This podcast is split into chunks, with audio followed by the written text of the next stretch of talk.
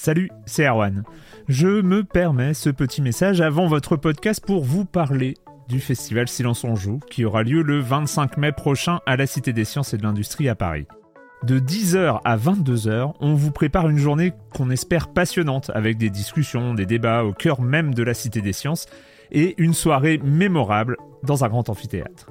La billetterie est ouverte, le lien est dans la description des derniers épisodes et vous trouverez aussi un lien vers la programmation.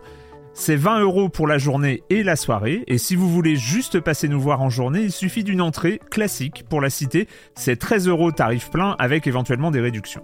C'est la première fois qu'on organise un truc pareil et on espère vraiment que vous répondrez présente et présent. En tout cas, nous, on a très envie de vous croiser de rencontrer celles et ceux qui nous écoutent chaque semaine.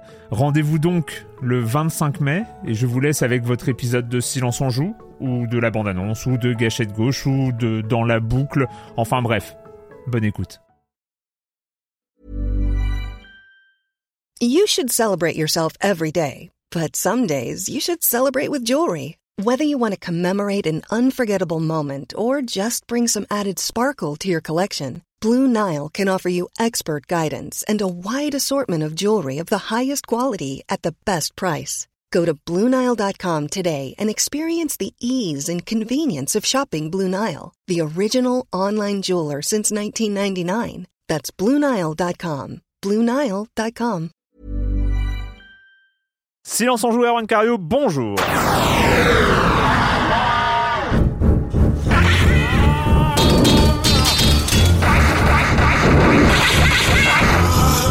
Ah! Programme cette semaine, eh bien, eh bien, c'est rituel. Hein. C'est rituel. C'est à cette mhm. période de l'année. Euh, c'est, moi, il fut un temps, c'était en mai, mais euh, c'était il y a longtemps. Euh, c'est le 3, le 3 de Los Angeles, le, le rendez-vous annuel incontournable de la scène jeu vidéo. Est-ce qu'il est si incontournable que ça? On va en parler.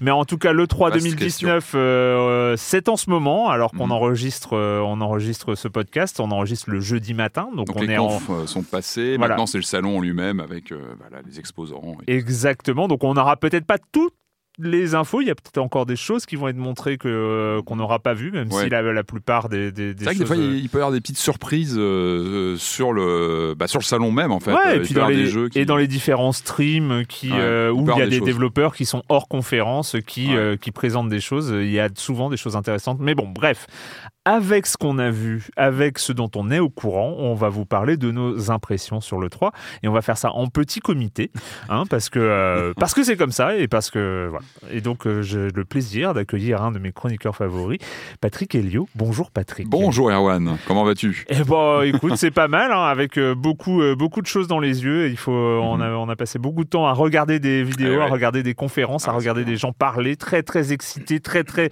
motivés, très très en emballé hein, par Avec des cris dans les salles, tu sais, les fameux cris qu'on. Euh, ça, c'est très très euh, lié à l'E3, toujours. Voilà, c'est des journalistes, il paraît. Euh, bref.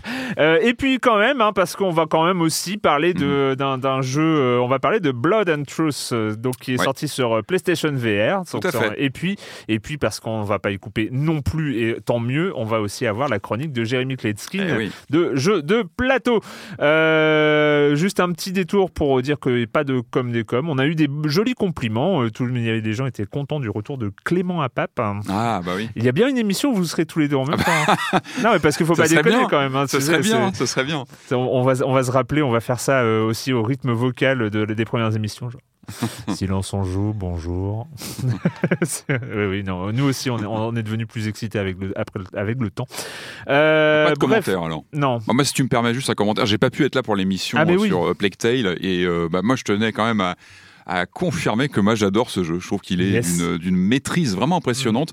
Moi, ce qui m'a bluffé, je vais pas m'étendre dessus parce que vous en avez déjà parlé, mais moi, ce qui me bluffait, c'était le côté. il y a déjà, il y a un moteur, enfin, il y, y, y, a un vrai euh, twist technique avec mm, ce, mm, cette mm. gestion des, des fluides et des, bah, notamment de ces c'est rare, euh, techniquement, c'est vraiment impressionnant. Puis derrière ça, il y, a un vrai jeu, je trouve, qui fonctionne bien.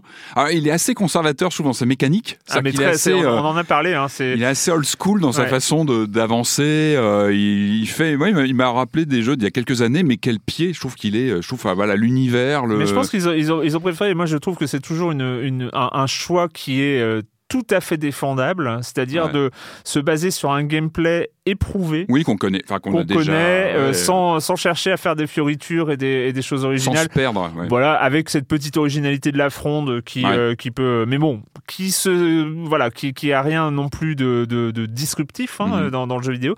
et en même déjà temps, vu ce genre de choses, mais euh, c'est c'est au service du jeu. C'est au, service du jeu et de son univers qu'on découvre. Moi, j'ai eu la, la, mâchoire parfois, enfin régulièrement, qui pendait. C'est-à-dire que je trouve qu'il y a des, des fulgurances de mise en scène, de, de façon de capter les, les, les, les, bah, les ambiances et puis quel cachet, quel univers, mm, quel mm, mm, personnage. Enfin, waouh, bravo. Moi, je, trouve que vraiment une vraie réussite et un vrai plaisir de jeu. Je trouve qu'il est, il est vraiment bien huilé et on s'amuse avec les codes qui sont mis en place euh, dans cette mécanique euh, qu'on identifie assez bien.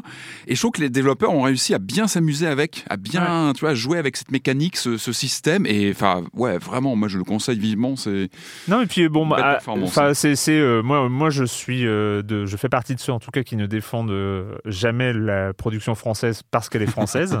c'est pas euh, du tout mon, mon trip, mais c'est vrai qu'avec euh, des, euh, des, des, réalisations de Dontnod, mm. d'Azobo, là, même de Quantic Dream, mm. enfin, on, est, on est sur des, sur, sur des productions.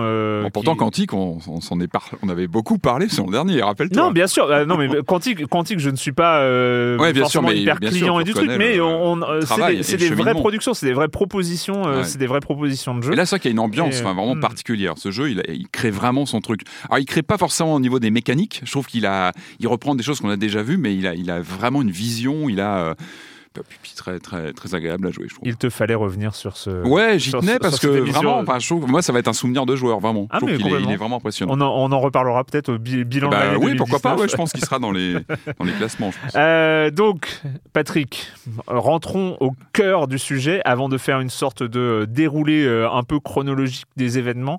Mais là, après quelques jours, euh, quelques jours de trois, après les conférences, après les grandes présentations, les grandes. Est-ce qu'il y a eu des surprises, bon, on va en parler, mais euh, c'est euh, c'est quoi ton, euh, ton ressenti général sur, sur cette E3 Est-ce qu'il y a quelque chose qui t'a marqué? bah, S'il y a un terme, ce serait peut-être le mot transition, hein, qu'on hein? ressort souvent dans les E3 un petit peu qui manque de surprise, qui manque de d'imprévu, qui manque de, je trouve, de, flamboyance. Je trouve que c'est un mmh. E3. moi, globalement, ce que j'ai trouvé, c'est que c'était assez conservateur, prudent. Il y a beaucoup de prudence. Euh, on rappelle quand même le contexte bien particulier. On est globalement dans une on va dire quasiment une fin de génération, une prochaine génération de machines se confirme, ça y est officiellement pour on va dire horizon 2020. Et puis il y a un grand absent cette année, c'est Sony. Hein. On l'avait on l'avait on l'avait déjà dit. Euh, qui avait annoncé, c'est la, je crois que c'est une première depuis euh, depuis les débuts de l'E3. Sony, c'était un des, c'était même l'acteur qui était là depuis le début de l'E3, qui avait emmené l'E3 au milieu des années 90, qui avait vraiment porté et, puis qui était vraiment un des grands grands euh, des grands, une des grandes locomotives de l'E3 traditionnellement, les conférences Sony, enfin bon bref, on, on va pas revenir là-dessus, mais en tout cas l'absence de Sony elle est importante et, euh, et, du coup, moi, je m'attendais vraiment à ce que les autres en profitent. Je me hmm. disais vraiment euh, que ce soit Microsoft, que ce soit euh, ou les, les, les, nouveaux entrants dans le jeu vidéo, hein, les petits entrants, là, les petits indépendants, genre Google, qui arrivent en, en, jouant des coudes. Je me disais, ils vont vraiment profiter bah, que Sony soit pas là pour imposer leur leur vision des choses. Et ben, j'ai trouvé que finalement, pas tant que ça. Je, mm. je, trouve notamment du côté Microsoft. Moi, je pense que Microsoft. Alors, on va revenir dessus plus en détail. Hein. Je trouve que leur conférence était très propre. Il y avait beaucoup de jeux présentés. C'était, il y avait plein, plein de belles choses. Hein. Mais je trouve que sur les enjeux de la prochaine génération, parce qu'on a tous déjà les yeux portés là-dessus, enfin, on attend évidemment qu'il y a des beaux jeux qui arrivent là sur la, génération actuelle, évidemment qu'elle a encore des, de beaux mois devant elle. Mais évidemment, quand on s'intéresse à l'industrie du jeu vidéo, là, on est sur ces moments qui sont toujours passionnants, où une nouvelle génération va arriver. On commence à avoir des infos qui sont lâchées. On rappelle que Sony a commencé vraiment à communiquer dessus avec Marc Cerny, qui avait, donné une interview il y a quelques semaines, je crois dans le Wall Street Journal, si je dis pas de bêtises à vérifier, mais bon, qui a commencé à lâcher des choses. Donc là, on rentre dans le vif du sujet. Et euh, mais du coup, il y a, y a, une moi j'ai vraiment l'impression que tout le monde se regarde un peu en chien de faïence en mmh. disant bon, qui, qui va être le premier à vraiment rentrer dans le vif du sujet? Euh, j'attendais beaucoup de Microsoft. Je me disais, Microsoft, là, ils ont un boulevard pour vraiment déployer la prochaine génération et puis envoyer du, voilà, envoyer du lourd. Je trouve qu'ils sont restés un petit peu évasifs, c'est-à-dire qu'ils ont donné bah, une liste de, de, specs techniques euh, qui faisaient pas plus rêver que ça. On a eu des gros ça plans. Ça semblait totalement anachronique. On a eu des, des, gros euh. plans sur des, des, cartes perforées, des cartes. Enfin voilà, je, je, je, je, je simplifie un petit peu, mais c'était. Non.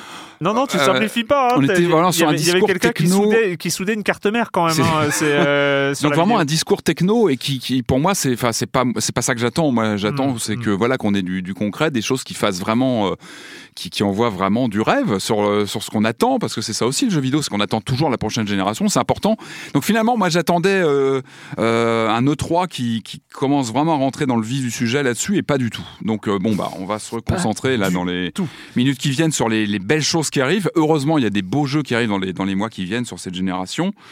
Euh, mais globalement, euh, je trouve qu'il y a pas, pas de grosse surprise. Ouais. Je trouve que tout le monde était, que ce soit les éditeurs comme Ubisoft, comme Microsoft, donc du côté constructeur, ceux qui étaient en mode conférence sur le 3, globalement, c'était plutôt prudent. Et clairement, moi, ce que j'ai ressenti, c'est que ça, ça, ça, bosse en coulisses sur la prochaine génération. Je pense que les enjeux sont vraiment, il y a beaucoup de choses qui se passent qu'on voit pas nous forcément, et que, bah voilà, on était un peu sur une année de transition, à mon avis. Ouais, alors moi, y a, c'est une des théories, effectivement, c'est l'année de transition, où euh, il y a aussi une autre qui peut être euh, le constat d'échec, euh, le constat d'inutilité, le constat d'inutilité ah, de, l'E3, de l'E3 aujourd'hui en fait.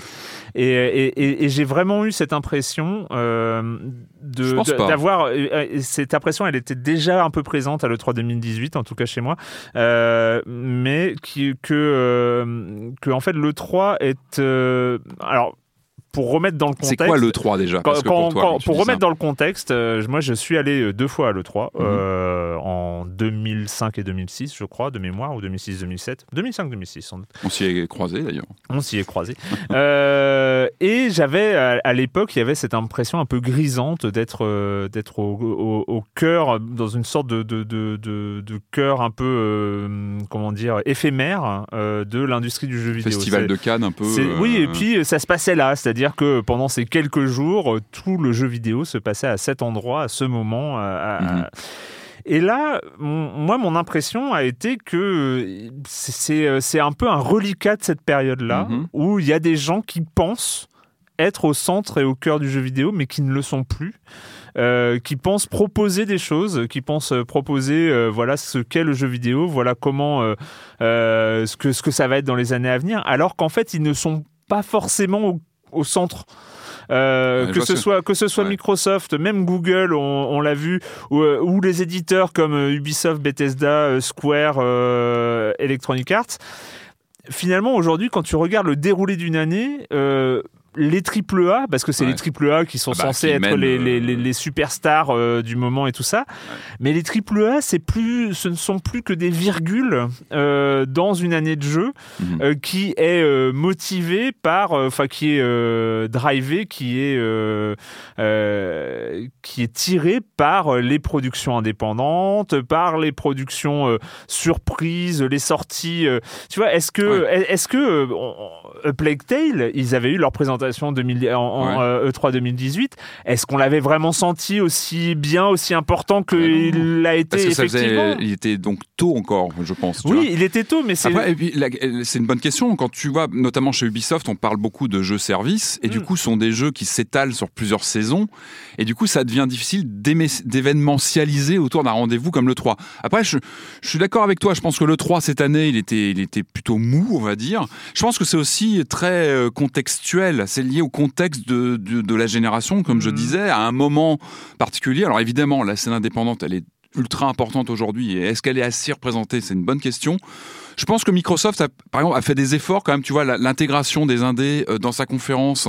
Je trouve qu'ils ont ils ont fait un effort là-dessus. C'est-à-dire qu'il n'y a plus un ghetto indé de, de 5 minutes. pour, moi, non, mais c'est juste que pour moi, ça me semble être euh, anachronique dans le sens où effectivement, tu vois Microsoft euh, ou ou d'autres faire de la place aux mm. indés Alors que finalement, quand tu regardes euh, comment se déroule une année, euh, c'est les indés qui font euh, qui font l'année du jeu du jeu vidéo. C'est eux qui devraient faire une passe à Microsoft limite. Mais c'est c'est c'est on, on, voit que c'est aujourd'hui les événements, c'est des jeux indés qui qui sortent et qui cartonnent et qui qui surprennent tout le monde. et effectivement des triple A, mais on voit que bah encore aujourd'hui le triple A de l'E3 2019, c'était le triple A de l'E3 2018. C'est le même. C'est Cyberpunk 2077 qui a roulé sur tout le monde en termes d'attente, en termes de, euh, de, de, buzz. Là, il y a la date, il y a l'intervention de Ken Reeves euh, sur, sur, la scène. non, mais c'est, je veux dire. ah bah c'est le show à l'américaine. Hein, non, mais c'est pour, pour C'est un exercice de style, le 3, depuis, depuis des, décennies maintenant. Mais là, justement. Là, on, euh, est, on est sur un truc où l'événement de l'E3 2019, c'est l'événement de l'E3 2018. Et c'était hmm. déjà déjà la promesse de l'E3 2017. C'est-à-dire c'est le même jeu qui est en train de, qui, qui est en train de faire son triplé. C'est-à-dire que le 3, hein, le, 3 est devenu tellement quelque part insignifiant euh, que. Moi, je dirais pas insignifiant. Non, non. Je dis encore une fois, c'est un exercice de style. Quand tu suis le 3, tu sais à quoi tu as affaire quelque part. Tu sais que ce sont les gros blockbusters quand même qui sont en avant. Tu tout ça, je pense qu'on l'a intégré. Tu sais très bien que tu vas pas avoir, euh, tu vois, euh, tu sais à quoi t'attendre. Tu sais que c'est un show à l'américaine. Keanu Reeves qui débarque sur la scène, qui, crée un des événements de cette année. C'est, enfin, on est à Los Angeles et tu sens que les, les éditeurs, les constructeurs jouent aussi avec ça. Ce sont des, tu vois, c'est aussi ce moment où le jeu vidéo essaie un peu de, essaie de jouer sur ces codes euh, très hollywoodiens et ça fait partie pour moi de cette mécanique. Euh, tu vois, de, mise en scène. De... Sauf que moi, mon, propos sur cette insignifiance, qui est peut-être un mot un peu, un, peu fort peut-être. C'est un exercice de style. Mais, ce que je veux dire, c'est qu'à l'époque, et euh, au début des années 2000, fin des années 90, début des années 2000 jusqu'en 2010, 2015 peut-être, enfin je sais pas, je peux pas dater le, truc, mais cette E3 de la moitié de l'année était fait pour entretenir le rêve, c'est-à-dire c'était euh, finalement dans le, dans le, dans le calendrier du mmh. jeu vidéo, c'était on sortait de la période de Noël de l'année précédente, on avait un début d'année un peu mollasson en généralement, et cette E3 eh ben, nous balançait des images et des promesses pour le Noël suivant et pour euh, l'année encore suivante, euh, que ce soit en nouvelle console, en nouveau super mmh. production, etc. Sauf qu'aujourd'hui, on est mi-juin euh, de l'année. le 3 ne va pas du tout nous parler de Noël, vu que tout le monde se fout de ce qui va se passer à Noël. Eh bien, nous, ce qu'on attend, c'est les jeux qui vont sortir la semaine prochaine, parce qu'on sait que la semaine suivante, il y en aura d'autres, la semaine suivante, il y en aura d'autres. En septembre, il va y en avoir, euh, il va y en avoir plein. C'est-à-dire qu'on n'est plus du tout dans cette temporalité de, euh, de l'E3 qui permet de relancer l'industrie et tout ça. Mmh. L'E3, c'est là où je dis qu'il est insignifiant, c'est-à-dire que on est dans, c'est un point du calendrier, mais on, est dans, dans, dans, sur une année, pour moi, le 3, en, général, en général il te dessine une année. C'est-à-dire qu'il te dessine la fin. Là, on, est en juin, il te dessine globalement la fin 2019, en l'occurrence, et le début 2020. Effectivement, quand on voit les plannings, ils se sont bien remplis. C'est-à-dire qu'on avait mm. plein de dates qui étaient ou vaporeuses ou pas du tout déterminées. Là, le 3, c'était aussi ce moment, et c'est aussi ça le 3. C'est aussi un moment de, de pour figer les calendriers et préparer l'année du jeu vidéo jusqu'au prochain E3 en fait. Si on pense en cyclique comme ça, il y a ça. Et là effectivement, je trouve qu'il a rempli sa mission de c'est un peu encore une fois, c'est un exercice de style pour moi. C'est vraiment ce moment où on annonce des choses, on prépare le, déroulé de l'année qui vient, qui vient, et, là ça, a été fait, c'est-à-dire qu'on a vraiment des dates qui sont positionnées. On voit bien euh, fin 2019 ce qui nous attend sur les grosses productions principalement, et sur le, premier, euh, la première moitié de 2020, mmh, c'est-à-dire qu'on a une mmh. visibilité là-dessus. Ça, ça reste pour moi un des rôles de l'E3. C'est à la fois un événement physique qui se passe à Los Angeles, mais c'est aussi un rendez-vous. Euh, euh, pour l'industrie en général. C'est-à-dire qu'on sait que c'est un point euh, où, justement toutes les annonces ont lieu. C'est à la fois l'intérêt de l'E3 et c'est aussi pour ça, j'imagine, qu'un Sony s'en est dégagé cette année. Parce que c'est aussi le moment où toutes les annonces se bousculent, se tapent dedans et finalement on a, une, espèce, on a une sorte de brouhaha avec des choses dans tous les sens et on, en a déjà parlé il y a, quelques semaines. Hein. Je pense que si Sony n'est pas rentré, c'est quand même un événement hein, que Sony n'a pas le 3. Mmh. C'est loin d'être anodin. C'est très. D'ailleurs, le 3 a survécu malgré tout à ça. Il a, tu vois, Microsoft euh, a bossé pour euh, occuper l'espace, etc. Mais le fait que Sony n'y aille pas et dise moi je vais je pense je vais reprendre la communication à ma façon je vais communiquer quand j'ai envie de le faire. Mm. euh, je pense que ça c'est quelque chose que Nintendo avait déjà initié depuis un moment avec ses Nintendo Direct. C'est aussi une volonté de reprendre la main et de communiquer et notamment quand on commence à parler d'une prochaine génération. On sait que chez Sony c'est capital la façon dont la prochaine machine va être va, va, va, être, va, être lancée, va être préparée. Quand on connaît voilà le groupe Sony, c'est enfin, la PlayStation, c'est très important. Mhm.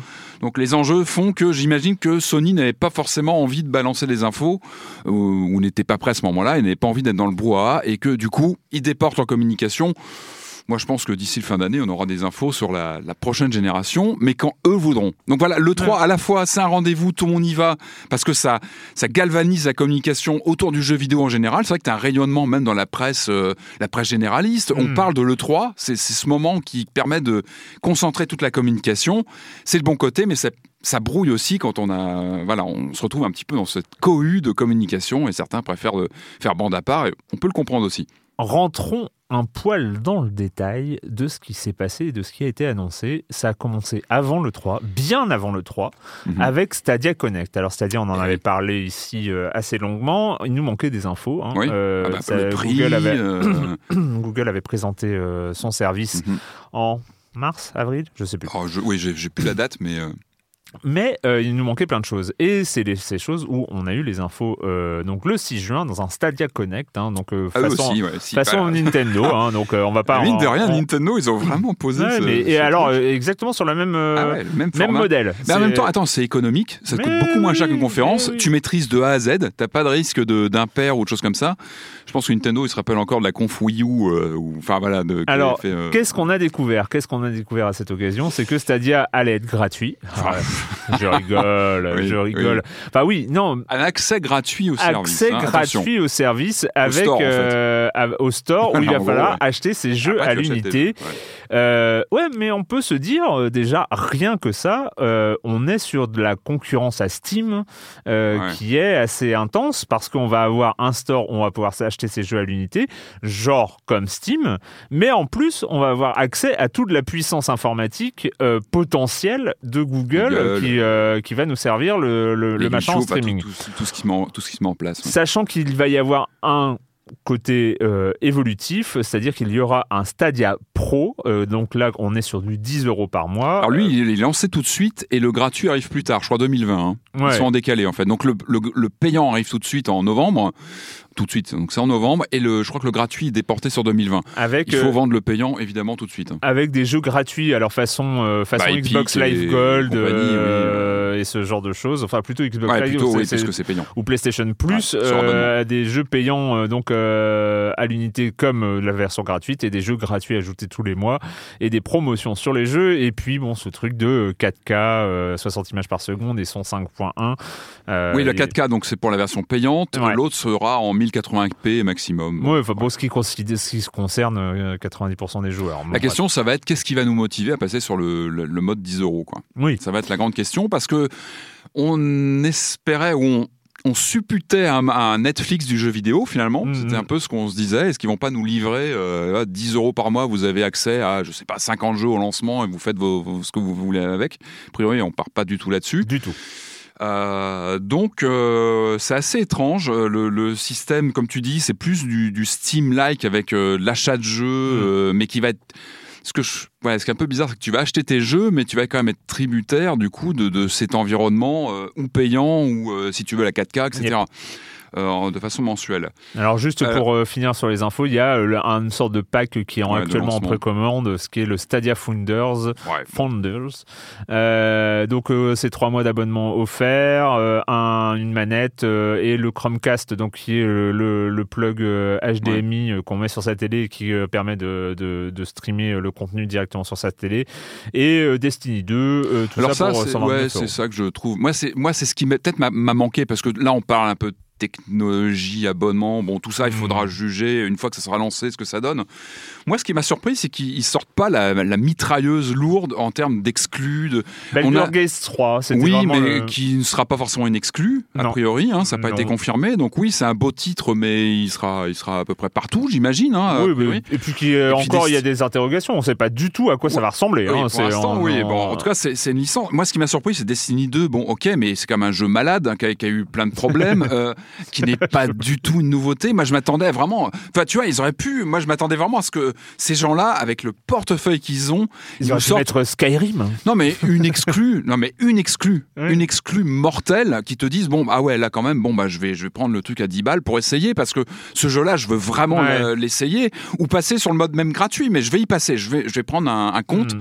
parce que je, là, il n'y a aucun jeu qui, pour l'instant, il n'y a pas de déclic. Alors peut-être qu'ils gardent des cartouches je pense qu'ils avancent, on sent que tout le monde avance très prudemment sur ce secteur. Là, je pense que là, il fallait qu'ils donnent des prix parce que ça faisait quand même des semaines qu'on attendait, parce qu'ils avaient donné un petit peu une roadmap très très légère. Donc là, on rentre dans le prix. Euh, je trouve que c'est un peu léger au niveau du line-up. Moi, je pense mm. qu'il fallait. C'est par les jeux qu'on rentre, c'est par les titres. Là, on sait qu'on est sur une guerre des exclusivités aujourd'hui. Ce qui se prépare en coulisses, c'est une guerre euh, chez Sony, chez Microsoft, Nintendo aussi. Ce sont des titres. C'est par les titres qu'on rentre sur des services. Là, moi, il n'y a pas un titre où je me suis dit, bah ouais, Banco, je vais essayer, même moi, pour. Tu vois, c'est marrant parce qu'il y a toujours. Ça m'a pas parlé pour l'instant. On se dit, on se dit finalement, c'est Google qui fait du, du cloud gaming euh, et tout ça, donc ça pourquoi ça ne marcherait pas.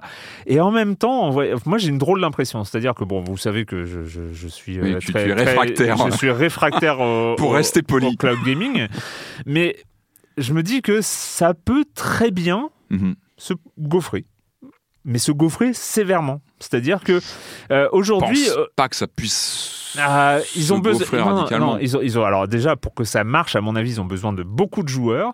Aujourd'hui, il faut pas, il, il, faut pas. Ouais, mais des joueurs, des gens qui vont euh, aller là-dessus. Déjà, il faut une connexion, enfin, il faut le rappeler, hein, il faut quand même une connexion solide. Il faut une connexion solide. Il y a un test hein, en ligne. Il faut, euh, les jeux que tu vas acheter plein pot, tu ne pourras y jouer que quand tu es connecté. Ça, oui, alors ça, on n'a pas eu de prix, on n'a pas eu d'idée du prix parce qu'effectivement. T'as pas de, si pas de jeu offline, hein, hein si, bah, a priori non, hein, bah c'est pas du tout au programme. Donc effectivement, si tu payes le même prix ton jeu sur euh, sur ce système ah bah, que, que, tu, c'est et, sachant que le, le, le, marché du jeu vidéo est quand même super segmenté et bien installé en ce moment entre les gens qui vont euh, sur Steam, euh, Epic, euh, Epic ah, Store et tout ça, les joueurs PC, donc qui sont a priori la cible de, ce genre de choses, même si c'est compatible Chromecast. Mais il, y il, va y avoir, on est à une période où les gens ils vont, enfin où Microsoft annonce le projet Scarlett, où il va y avoir la PlayStation 5 ou ce genre de choses. Donc est-ce que, leur est-ce force, que leur force c'est le zéro hardware. En gros, pour faire simple, c'est ça, c'est que tu rentres. C'est aussi pour ça qu'il y a une formule gratuite. Hein. C'est aussi pour inciter les gens, je pense, en, en gros, en quelques clics, de pouvoir se lancer dans le truc et essayer. Tu vois, je pense qu'il y a vraiment cette volonté-là. Je pense que c'est casse-gueule. Euh, il y a, ce côté, ne pas avoir le ticket d'entrée d'une console ou d'un PC gamer quand même qui, est, hmm. pas donné. C'est quand même un ticket d'entrée que nous, on est habitué à, on est euh, habitué à passer par là, mais tout le monde n'y est pas et ça peut adresser un public qui justement n'est pas mm, habitué à mm, avoir ce mm, ticket d'entrée plus de quelques centaines d'euros pour une machine, là pourra se dire ah bah tiens je vais pouvoir jouer euh, avec un, voilà un ticket finalement de pour entrer pas si élevé, gratuit ou pas très très cher. Euh, après il y a quand même ce côté connexion au débit. Enfin il faut une connexion solide et ça c'est vrai que là il va y avoir une rupture je pense euh, à ce niveau-là clairement. Il y a un prérequis sur la connexion.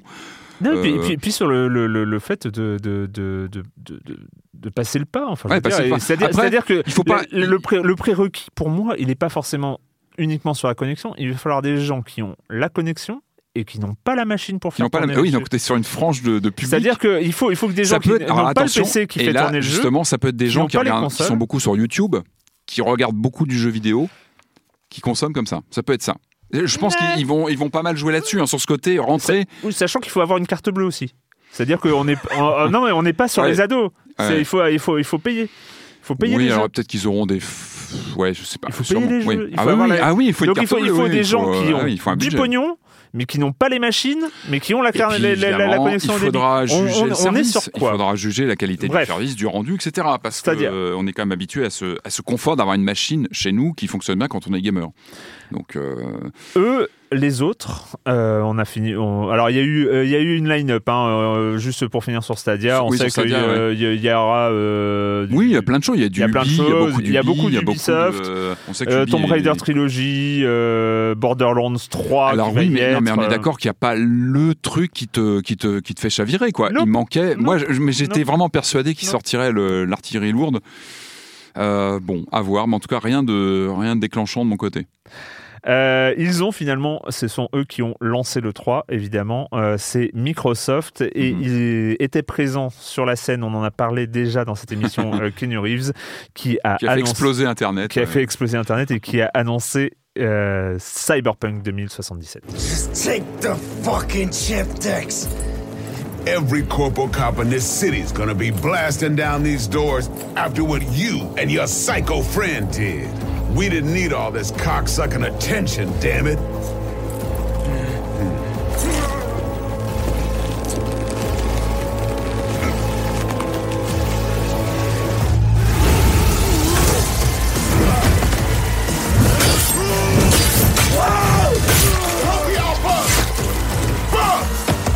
C'était évidemment, euh, je l'ai dit, hein, euh, c'était vraiment une. Euh, oui, un des points forts. Un, des, points forts. On le savait, cette E3, c'était l'occasion de revoir Cyberpunk 2077. La grande nouvelle, c'est que c'est le dernier E3 de Cyberpunk 2077. Ouf.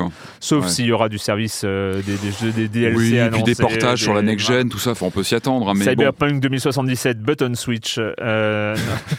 on va pas non, je pense à next-gen plutôt. Mais... ah, il fait partie de ces jeux, ça va être intéressant, c'est qu'il va sortir en fin de génération il va sûrement être culbuté sur la prochaine, ça paraît. 16 avril 2020. Euh. Alors il va falloir euh, vous réserver. Prenez des vacances au printemps 2020. Il y a du lourd qui arrive à cette époque-là. Euh, donc ça a commencé donc avec Cyberpunk 2077 annoncé le 16 avril 2020, comme l'année dernière exactement comme mhm. l'année dernière. ils nous ont fait un trailer euh, montré à tout le monde. Ils ont fait 50 minutes de gameplay montré aux journalistes. Donc on a eu des retours. Hein. On n'a pas, nous on n'y est pas, hein, comme vous pouvez le deviner. Donc euh, on a, il y a déjà eu des retours euh, très très mhm. positifs. Encore une fois, on sait que bah, comme l'année dernière, probablement d'ici deux ou trois semaines, cette séquence de gameplay. Positif, ouais. Il y a des, ouais, il y a des nuances quand même. Il y a des nuances. Ouais, bah, ouais a priori. Ah, j'ai eu des retours positifs, moi, mais. on va voir. De toute façon, c'est un jeu qui est. Attention, parce qu'il cristallise. Voilà, on est dans le syndrome E3. Bah, pour moi, cette séquence, elle est symptomatique de hmm. l'E3. C'est-à-dire que tu as une vedette hollywoodienne. J'adore que Reeves, j'ai rien contre lui, mais on est vraiment dans le côté paillette et sbrouf de l'E3. Alors ça fait partie encore une fois des codes de cet exercice de style de l'E3. Moi je suis ravi de le voir sur scène, c'est génial. T'as envie de dire ok mais bon on va voir le jeu maintenant, on a vraiment hâte parce que ça fait comme tu dis ça fait plusieurs E3 qu'il euh, qu'il est là. Donc euh, attention, il y a ce côté aussi, ça peut être un ça peut être un retour de flamme, c'est-à-dire que si derrière tu n'es pas à la hauteur des attentes, surtout sur ce titre-là, hein, il était mmh, mmh, mmh. comme tu disais, hein, c'est ce que on en parlait il y a encore pas très longtemps, c'était le jeu de l'E3 2018. Euh, il y avait énormément d'attentes. En plus derrière, il y a un petit, un petit fumet autour du jeu sur le, crunch avec les équipes. Il y, a, un petit truc. Enfin, ok, c'est cool que Keanu Reeves soit là. Lui, il est ravi d'être là. Euh, ils ont fait gagner, euh, je sais plus, le, le, jeu un type dans la salle. Bon, on est vraiment dans, dans le truc de l'E3, dans toute cette imagerie E3. Maintenant, sortez le jeu et qu'on va en reparler, quoi, parce qu'il y a beaucoup d'attentes. On va voir, on jugera, on jugera euh, une fois manette en main. Hein, quoi, Évidemment, l'autre grosse annonce euh, de la conférence Microsoft, c'était Project Scarlet, hein, qui est donc confirmé. Euh, avec, alors, bon, le, truc, c'est qu'on était vraiment sur une présentation de ah console qui n'existe pas. Mais oui, mais ils pouvaient. Moi, tu sais que pour moi, ils ont loupé, ils ont vraiment loupé le coche parce que ils étaient tout seul à l'E3, on va dire, dans le, mm-hmm. tu vois, en tant que constructeur next-gen, euh, présent à une conférence avec euh, Phil Spencer sur scène. Euh, je me disais, Sony n'est pas là. Alors Sony, ils ont un peu, ils ont un peu calmé la fête avec le Kojima quelques jours, semaines avant quand même. Hein. Ils ont quand même balancé une date. Ils ont, Sony, ils sont malins. Hein. Ils sont pas là, mais ils tirent, tu vois, au sniper à distance. C'était plutôt malin. Et je me suis dit, bon bah là, Sony n'annonce rien sur la PS5. Microsoft va y aller, va, va envoyer des trucs. Il suffisait de pas grand chose pour moi, c'était d'arriver sur scène avec une manette, avec une, console, quelque chose de montrer un peu, tu vois, des choses. Euh, euh, physiques, euh, de réel, tu vois. il y a bien eu un Halo Infinite qui a été, j'en étais quasiment sûr, confirmé comme porte-étendard de la prochaine génération. Donc lui, ce qu'on a vu a priori, c'est vraiment destiné à tourner sur la sur la prochaine génération.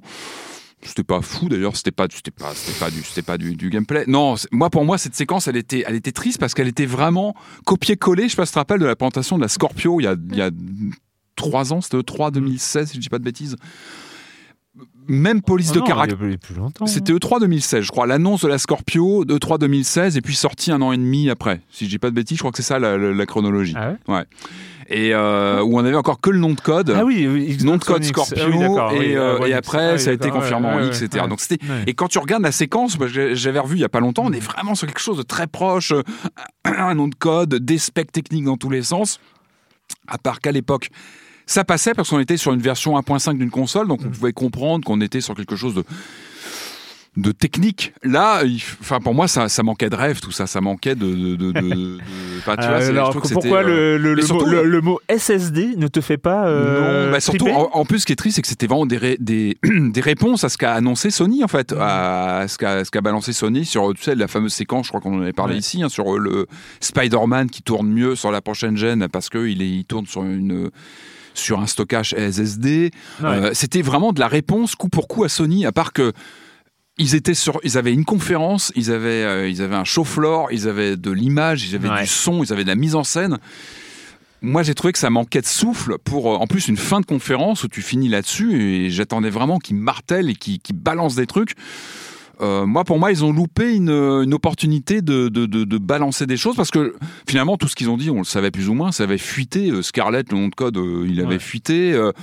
Euh, on avait même d'autres choses, du coup, qui n'ont pas été confirmées. Les deux modèles qui étaient pressentis, hein, j'ai plus le nom de code, Anaconda, et il y avait deux, deux, deux, choses en. Tout ça, bon, a priori, ça reste que, du, que de, la, de, la, de la rumeur pour l'instant. On manquait, ça manquait de biscuits, quoi. Ça manquait de, de, trucs où tu te dis, ah bah tiens, ouais, on apprend des choses, waouh, c'est génial. Moi, ce qui me choque, c'est qu'on est quand même sur. Ils ont, bon, ils ont donné une date fin euh, Holiday 2020, donc on est dans un an et demi, c'est pas mm. tant que ça, hein, pour une génération, tu vois, pour une nouvelle machine pour moi, il fallait vraiment rentrer dans du, dans du lourd. Il fallait annoncer des titres. Euh, il fallait. Euh, moi, je trouve qu'ils sont restés très très prudents. Ah, mais la vidéo de présentation, elle est caricaturale. Mais elle est pour moi, ouais, c'est avec des gens qu'on ne connaît là, par Contre, tu vois, tu parlais tout à l'heure de. Il y a des gens qu'on ne connaît pas qui nous disent de manière très sérieuse et très engagée que ça va être super. mais mais non, mais euh, pour moi, ça faisait très vidéo d'investisseurs, tu sais, de, de, trucs B2B. Très, très, et le problème, c'est, tu disais tout à l'heure, tu parlais de d'événements euh, rétro sur le 3. Là, là, oui, là, là, clairement, oui, c'était rétro dans la façon de présenter, dans le.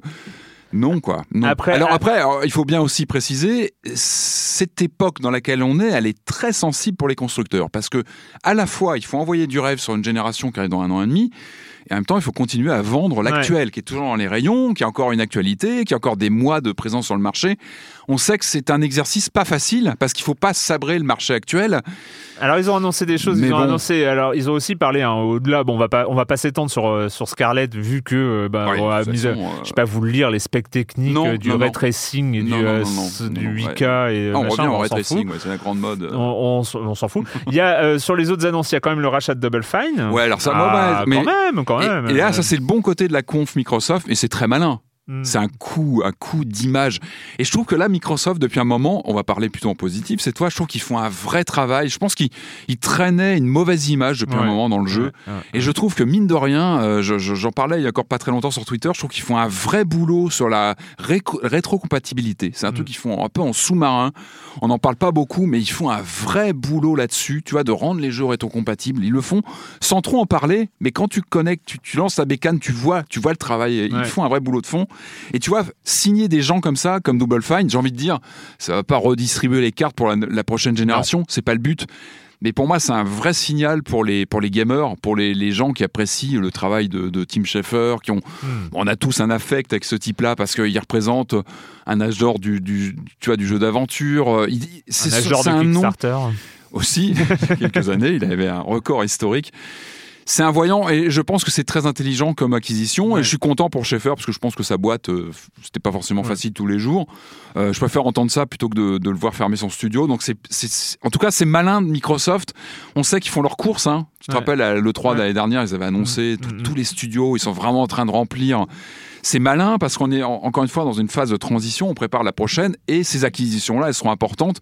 Euh, Schaeffer, il alimentera aussi à sa façon euh, la prochaine vague de, machines. Ils ont aussi présenté, enfin annoncé xCloud, donc leur service de cloud gaming. Et C'est loin d'être anodin aussi, ça, hein, parce qu'on parle beaucoup, tu vois, nous, on est le nez dans les prochaines consoles, on pense qu'à ça en coulisses, il y a une vraie baston. Je sais que toi, t'es pas porté là-dessus, mais il y a une vraie baston qui se passe sur les services. alors, ce qui est assez marrant, c'est qu'ils intègrent dans leur service xCloud, le fait de déporter l'usage de sa propre console euh, en ligne. Ouais. C'est-à-dire que c'est on, est, on est sur des trucs différents. C'est-à-dire ah, que bah, Microsoft, c'est, il joue un peu à l'équilibriste là-dessus. Hein. C'est, se servir de la puissance de sa console sur un autre écran, peut-être éloigné via Internet. Ah oui, en faire le serveur maison. Ton serveur xCloud. c'est pareil, c'est, pas idiot. C'est, pas idiot du ah bah tout, je trouve. Et ça peut vraiment rentrer dans des choses pratiques pour le. On verra ce comment ça prend forme, mais pareil, mais ils ont cette capacité Microsoft. Je pense qu'ils ont, ils ont, bah, ils ont, euh, ils ont quasiment crédit illimité. Ils ont mm. aussi une force de frappe technologique super importante. Et je trouve que c'est intéressant le fait qu'ils expérimentent justement sur les usages. Et ils sont eux, ils ont cette capacité. Ils ont finalement une place assez unique. Hein. C'est-à-dire qu'eux, ils sont à la fois, ils font partie de ces géants d'internet qui sont en jeu vidéo. Euh, à part qu'eux, ils déboulent pas. Ils sont pas mm. comme Google qui arrive aujourd'hui. Euh, on le voit un peu, tu vois, ils arrivent un peu sur la pointe des pieds. Microsoft sont quand même là depuis 20 ans. On les voit un peu toujours comme des newbies, mais ça fait 20 ans qu'ils ont lancé leur Xbox. Mine de rien, comme je disais, et c'est important, ils ont fait leur marché sur les studios. Ils ont, ils ont pas mal de studios chez eux. Ils ont, moi, je pense qu'ils ont une place plutôt, euh, plutôt bonne, tu vois, sur, euh, sur l'échiquier de ce qui va se passer dans les prochaines années. Et juste, euh, dernier point, euh, le truc, moi, qui m'a semblé bizarrement être une des, une des annonces peut-être les plus intéressantes de cette, de cette conférence Microsoft, c'est le Xbox Game Pass Ultimate. Alors, ouais, non, mais attends, ça veut dire non, mais c'est parce qu'on a un gros problème de clarification d'offres. Hein. C'est-à-dire que ah, clairement. on a euh, du xCloud, on va avoir du Stadia, on va avoir euh, chez, ne serait-ce que chez Xbox du euh, du Xbox Live Gold plus du Game Pass. Ah ouais, mais, c'est des, abonnements où tu sais même plus qui quoi. C'est comme quand t'achètes ton, c'est tout bête, mais c'est comme t'achètes ton, ton Office quoi. T'as as, les trucs cochés. Oui, ça tu l'as dans ta version. C'est horrible. Attention, effectivement, c'est un risque parce que dans, dans le jeu, il faut que ça reste simple. Il faut qu'on comprenne. Là, ils ont une offre donc Exactement, où, tu as le Game Pass, donc ce Netflix un peu euh, du, jeu vidéo avec accès à plein. À qui marche bien. Et tu te rappelles hein, quand euh, j'avais commencé à en parler il y a, il y a ah, moi, un an et quelques, je me rappelle de vos risées euh, sur le plateau quand on avait parlé de Corentin. J'avoue, j'assume encore. Hein, et, et, quand tu vois aujourd'hui, bah, d'ailleurs c'était flagrant, hein, un petit aparté là-dessus, c'était une conférence Game Pass, le, Microsoft. Tu sens qu'on parle de hardware parce qu'on a le nez encore une fois là-dessus, mais c'était pas ça leur priorité. Tu sens bien. C'est pour ça d'ailleurs qu'ils ont un peu évacué la next gen leur priorité, c'est les services. Le Game Pass, il était partout. Et quand tu sortais de la conférence, tu disais, bon, bah, je signe où pour le Game Pass? Tu n'as plus le choix quasiment. Tu sens que c'est devenu. Et ça, ils ont été très forts là-dessus.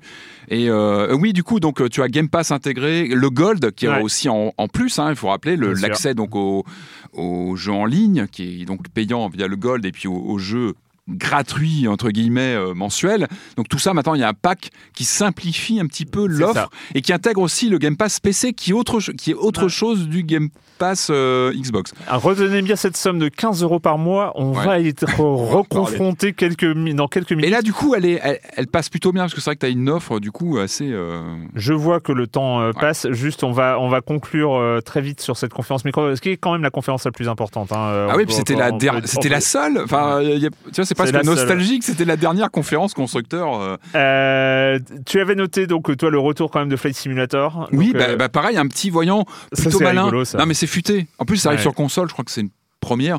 Non, mais c'est futé parce que c'est aussi symbolique, je pense. Euh, là, je prêche pour Microsoft, mais je trouve, je trouve qu'ils réunissent, tu vois, j'ai l'impression qu'ils réunissent un peu leur force et leur ADN. Ils récupèrent le jeu vidéo, ils ramènent aussi le PC parce que c'est aussi ça, Microsoft. Ils ont une, histoire, ils l'ont un peu, ils l'ont quand même bien mis de côté pendant longtemps.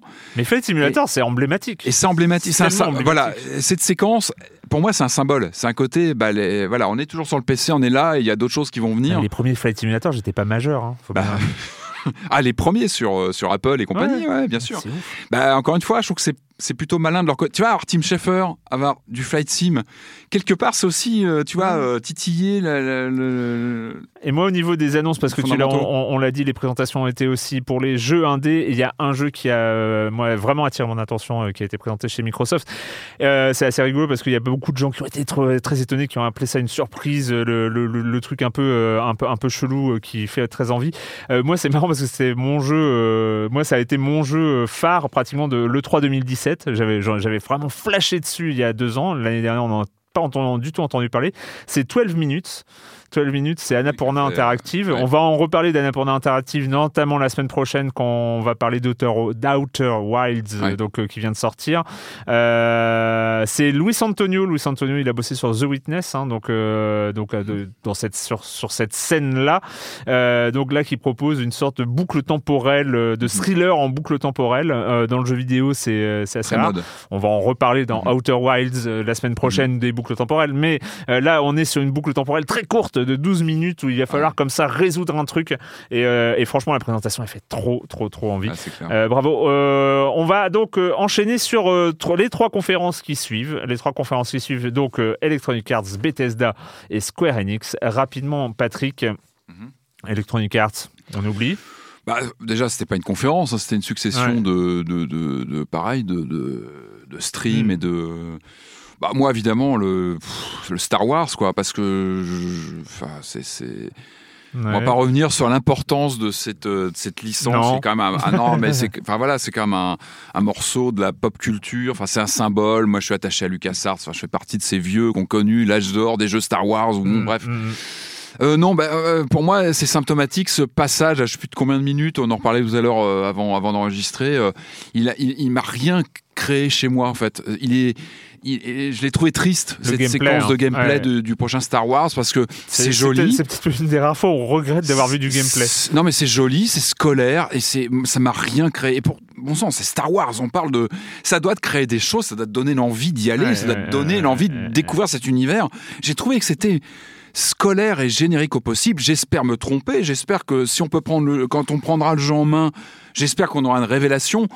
Moi, ce qui me fait mal, c'est que ce jeu, il, est, quand même assis sur un cimetière de projets qui ont été annulés. Euh, le Star Wars 13, euh, celui de, la créatrice d'Uncharted. Waouh, pour arriver à ça, on va voir, hein, mais tout ce qu'on a vu, j'avais vu mieux dans le pouvoir de la force, qui était très bien, mais qui a quand même maintenant 10-12 euh, ans.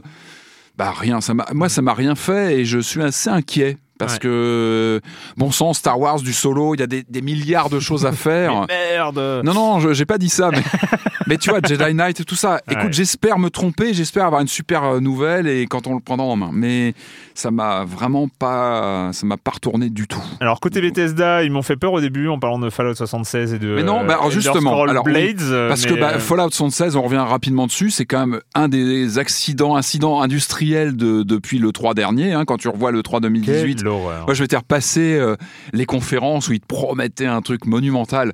Été, euh, on rappelle, un, vrai naufrage à tous les, à, peu près dans tous les domaines. Le jeu était vide. Ils ont, ils ont cru que les joueurs allaient faire eux-mêmes l'événement. Bon, c'est fait, ça a été dit. On, on en a parlé même ici. Maintenant, il faut voilà, ils font le boulot. Moi, je me rappelle, il y avait une rumeur, oui, ils vont peut-être le passer en free-to-play ou non.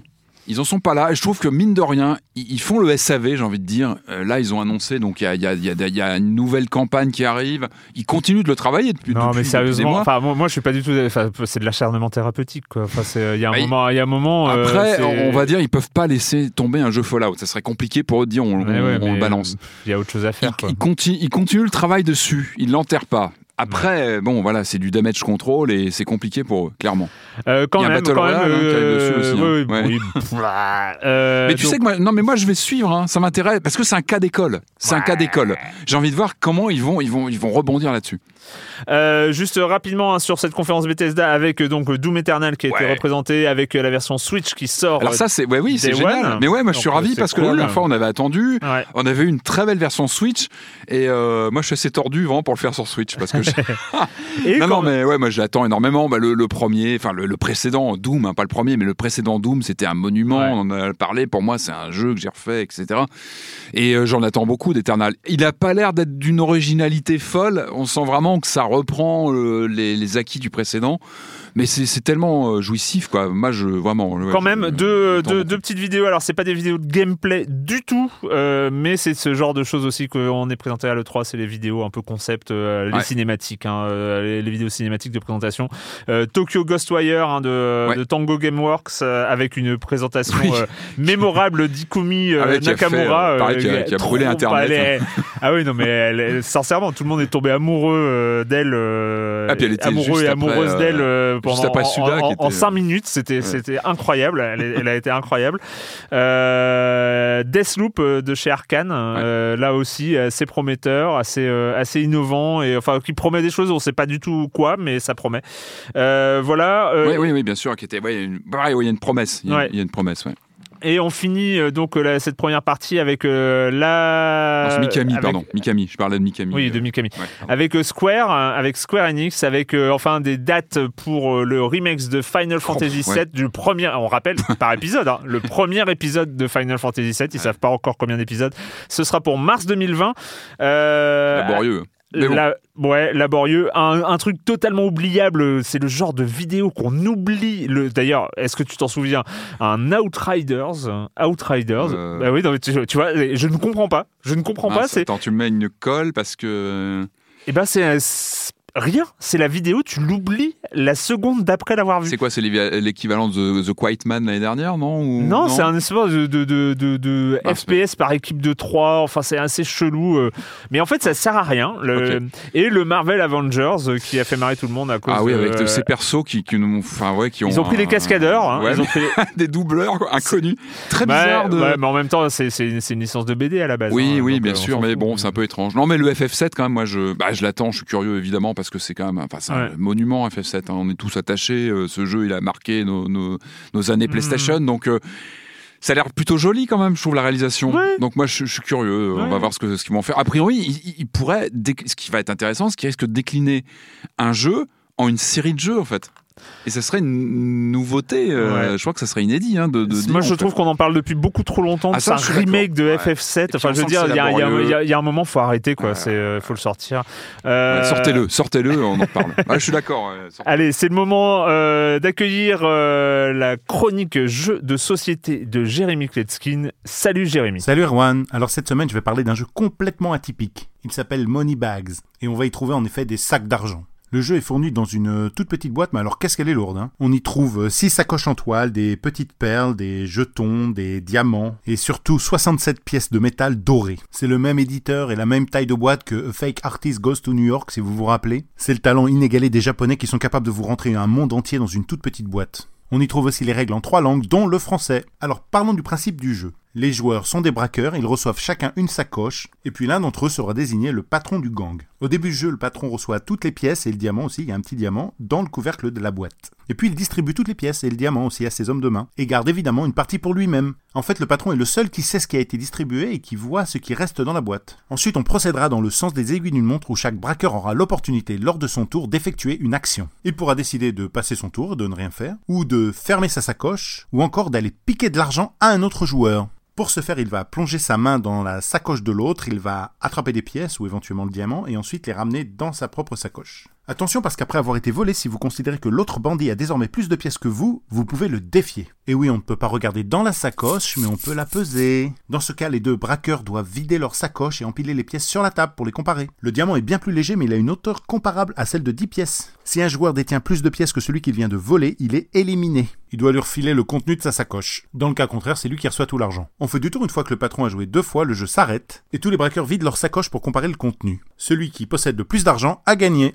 Est un jeu de bluff rapide, tout mignon comme ça. On peut y jouer dans un bar, on peut y jouer à la maison, on peut y jouer dans un train, on peut y jouer bourré, on peut y jouer malade, on peut y jouer fatigué, on peut même y jouer de mauvaise humeur, ça marche bien. Sur la boîte, a marqué à partir de 9 ans, j'imagine que c'est pour les questions de bluff, mais vous pouvez essayer un peu plus tôt. C'est pour 3 à 6 joueurs, c'est édité par Wank Games, et moi je vous dis à bientôt pour parler d'une catégorie de jeu où il n'y a pas de platformer. Vous vous rendez compte, pas de platformer, le rêve.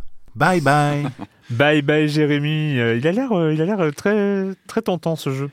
Mm. donc bah, Jérémy qu'on retrouve évidemment toutes les semaines et c'est un vrai plaisir. On va terminer sa première saison dans, dans, eh dans, quelques semaines. C'est, c'est cool. Quelle saison eh, Quelle saison. bah, c'est le moment d'arriver sur un jeu. Hein, un jeu, tu vas nous en parler hein, parce que c'est de la VR où on bouge. C'est-à-dire que moi je n'essaye pas ça. ça s'appelle Blood and Truth et c'est Truth. Blood? Ah, j'y arrive pas. Euh, sur PlayStation VR. On va pas se lancer dans une guerre, il est pas assez fort. Je vais aller voir ça de plus près. Tu vas juste entrer comme ça.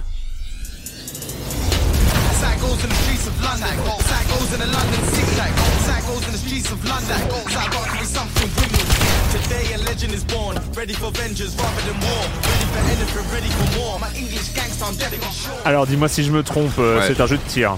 Eh, bien vu. c'est du rail shooter euh, ah pour ah oui. être précis. Et donc moi ça tombe bien, c'est un genre que j'aime bien. Euh, bah c'est cool parce que Sony, on sait que c'est aujourd'hui le leader sur le casque VR, on va dire haut de gamme entre guillemets. Sur le gaming VR. Sur le gaming VR, sur du casque gaming haut de gamme. Et euh, c'est bien ce qu'il lâche pas l'affaire, il continue mm. à sortir des bons jeux dessus, c'est cool. Et moi je suis ravi d'avoir un titre comme ça. Alors moi j'attendais, je l'attendais impatiemment parce que je sais pas si tu te avais fait le, VR World qui était, qui était, tu te rappelles du, London Heist, le, la fameuse section London Heist, qui était ce ce ce ce, ce, ce passage. C'était très intéressant. Hein. surtout, le passage dans la voiture. Et eh ben, la voiture, etc. Et en fait, là, c'est la même équipe, donc c'est London, euh, Studio London de, de, hmm. PlayStation qui a, qui a, bossé dessus. Moi, c'est des gens que j'aime bien parce qu'en fait, dans leur ADN, euh, si tu remontes un petit peu, il y a une partie de l'équipe qui avait bossé sur The Gateway, tu sais, Team So, tout ça. Tu vois, il y a une partie de ces gens-là. Le concurrent à GTA. Ouais, qui, qui, qui, est détesté par tout le monde, sauf moi. J'adore j'adorais The Gateway. Tu sais que cette ambiance euh, Londres, polar. Enfin, il était raté quand même. Il, il, y avait plein de défauts, mais j'aimais bien l'ambiance. Et donc, bref, alors euh, Team So, bah, une partie partie euh, faire euh, donc elle est noire, etc. Et puis bah, une partie qui a intégré donc les, studios Sony de mhm. Londres. Et donc eux, ils avaient créé donc cette démo London Heist, et puis là, donc ils nous livrent, ils nous livrent un, jeu complet, uniquement donc dédié au PlayStation VR. Alors c'est marrant parce qu'on retrouve un peu ce phénomène, ce qu'avait déjà fait Sony, c'est de prendre une démo comme le Playroom, c'est le Playroom qui était mm. devenu Astrobot avec les petits mm. robots, etc. Là, on reprend le même système. Et, euh, et, là, à part que je crois que dans, le, oui, dans le, la démo, on était sur une différente section de façon de mise en scène. Là, on est principalement sur du rail shooting, du rail shooter. Donc, euh, on incarne un agent euh, anglais qui, qui, qui, était parti euh, sur, le, sur le terrain, qui rentre au bercail et dont la famille a des, des, des gros problèmes. son père vient à peine être enterré que déjà une, une famille concurrente vient leur mettre la misère. Et donc lui, bah, évidemment, il a quand même un CV de, de baroudeur et de soldat surentraîné, donc il va régler tout ça à sa façon. Euh, on l'a entendu, la VF est très bonne. Alors c'est un jeu anglais, hein, mais, mais je trouve que la VF, elle est vraiment chouette, elle te met bien dans l'ambiance. pour faire simple, alors donc on suit cette histoire, donc c'est très cinématographique dans la mise en scène, tu vois, t'as ce côté très, encore une fois, très bah, Getaway et compagnie, mmh. tu vois, polar anglais avec des blagues, avec une ambiance très très urbaine, mmh. très euh, et puis là, la VR, elle a ce, cet effet qu'on avait déjà un peu ressenti. Je sais pas si tu as fait London Eye, ces moments où le, le type venait t'interroger, s'approchait de toi. et on a des choses comme ça vraiment avec un type. Pareil, en fait, là, le scénario se raconte. Il y a des flashbacks, donc on, je veux pas spoiler, mais voilà, on remonte comme ça dans, dans, dans la narration. Donc c'est plutôt bien trouvé. On, on, alterne donc avec ce, ce, type qui nous interroge, un acteur connu d'ailleurs. Euh, et puis des, des, séquences de gunfight. C'est là où le jeu vraiment rentre dans, dans le vif du sujet.